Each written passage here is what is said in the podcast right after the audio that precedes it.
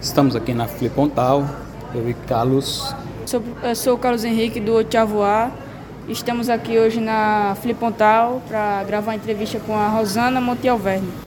Essa entrevista vai constar no nosso DivinoCast, um podcast criado é, aqui no projeto de, de ensino religioso e educação e trabalho, para que a gente possa divulgar todas as atividades e ações aqui. Então nós vamos, daqui dentro de alguns minutos, conversar com Rosana Montalverne, que ela é homenageada, uma das homenageadas da Fripontal.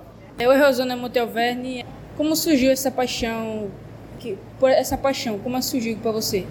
Olha, essa paixão, você falou muito bem, paixão, e é paixão mesmo, começou na infância.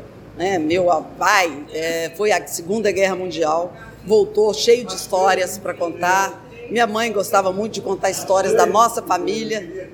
O meu avô Pedro, contador de histórias, exímio, no interior de Minas. E minha vizinha Selma, que contava histórias de assombração, que eram arrepiantes, que eu jurava que eu não ia lá à casa dela nunca mais, que eu morria de medo, mas eu voltava porque eu ficava fascinada pelas histórias. Então, foi um caldo né, de histórias, um caldo cultural que acabou é, cultivando a minha imaginação. Aí, dali, foi um pulo. Quando eu comecei, quando eu aprendi a ler, aí eu tinha acesso aos livros, né? Podia ler todas as histórias que eu queria e comecei a frequentar bibliotecas, a biblioteca da minha igreja, do meu bairro, a biblioteca da minha escola. Na minha igreja eu era figurinha carimbada lá, eu era do grupo de jovens lá, fiz o catecismo.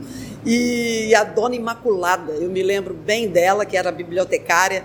Eu lembro das mãos da Dona Imaculada, das unhas, ela, era, ela pegava no livro como se fosse uma coisa mais preciosa. Aí a gente queria muito. E quando ela falava que aquele livro era proibido para a idade da gente, aí que eu queria ler o livro. Então, assim, é, é muitos fatores, né? Como é que você se sente sendo homenageada aqui em Maceió, né? Então, sendo lembrada como essa escritora, que é contadora de história. Como é que é isso para você hoje estar aqui em Maceió com essa turma? Olha, eu, eu sou apenas uma contadora de histórias, sabe? É, eu fiquei, assim, feliz porque foi uma ideia do Carlito, que é uma pessoa que eu adoro, que eu admiro.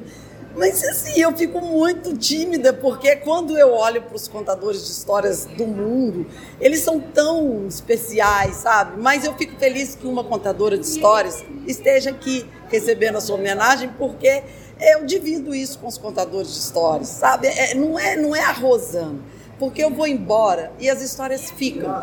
Então, esse é o papel do contador de histórias: levar as histórias, semear sabe? É uma semeadura que a gente faz, semeia, semeia, as histórias ficam, elas brotam aqui e ali, brotam onde não há espinheiro, né?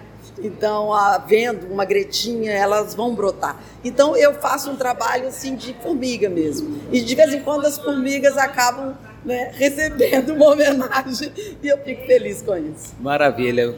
Dilson, sou muito grato. E o nosso. Eu sou o Carlos Henrique do Tiavoá e é uma satisfação imensa fazer parte desse projeto. E é isso.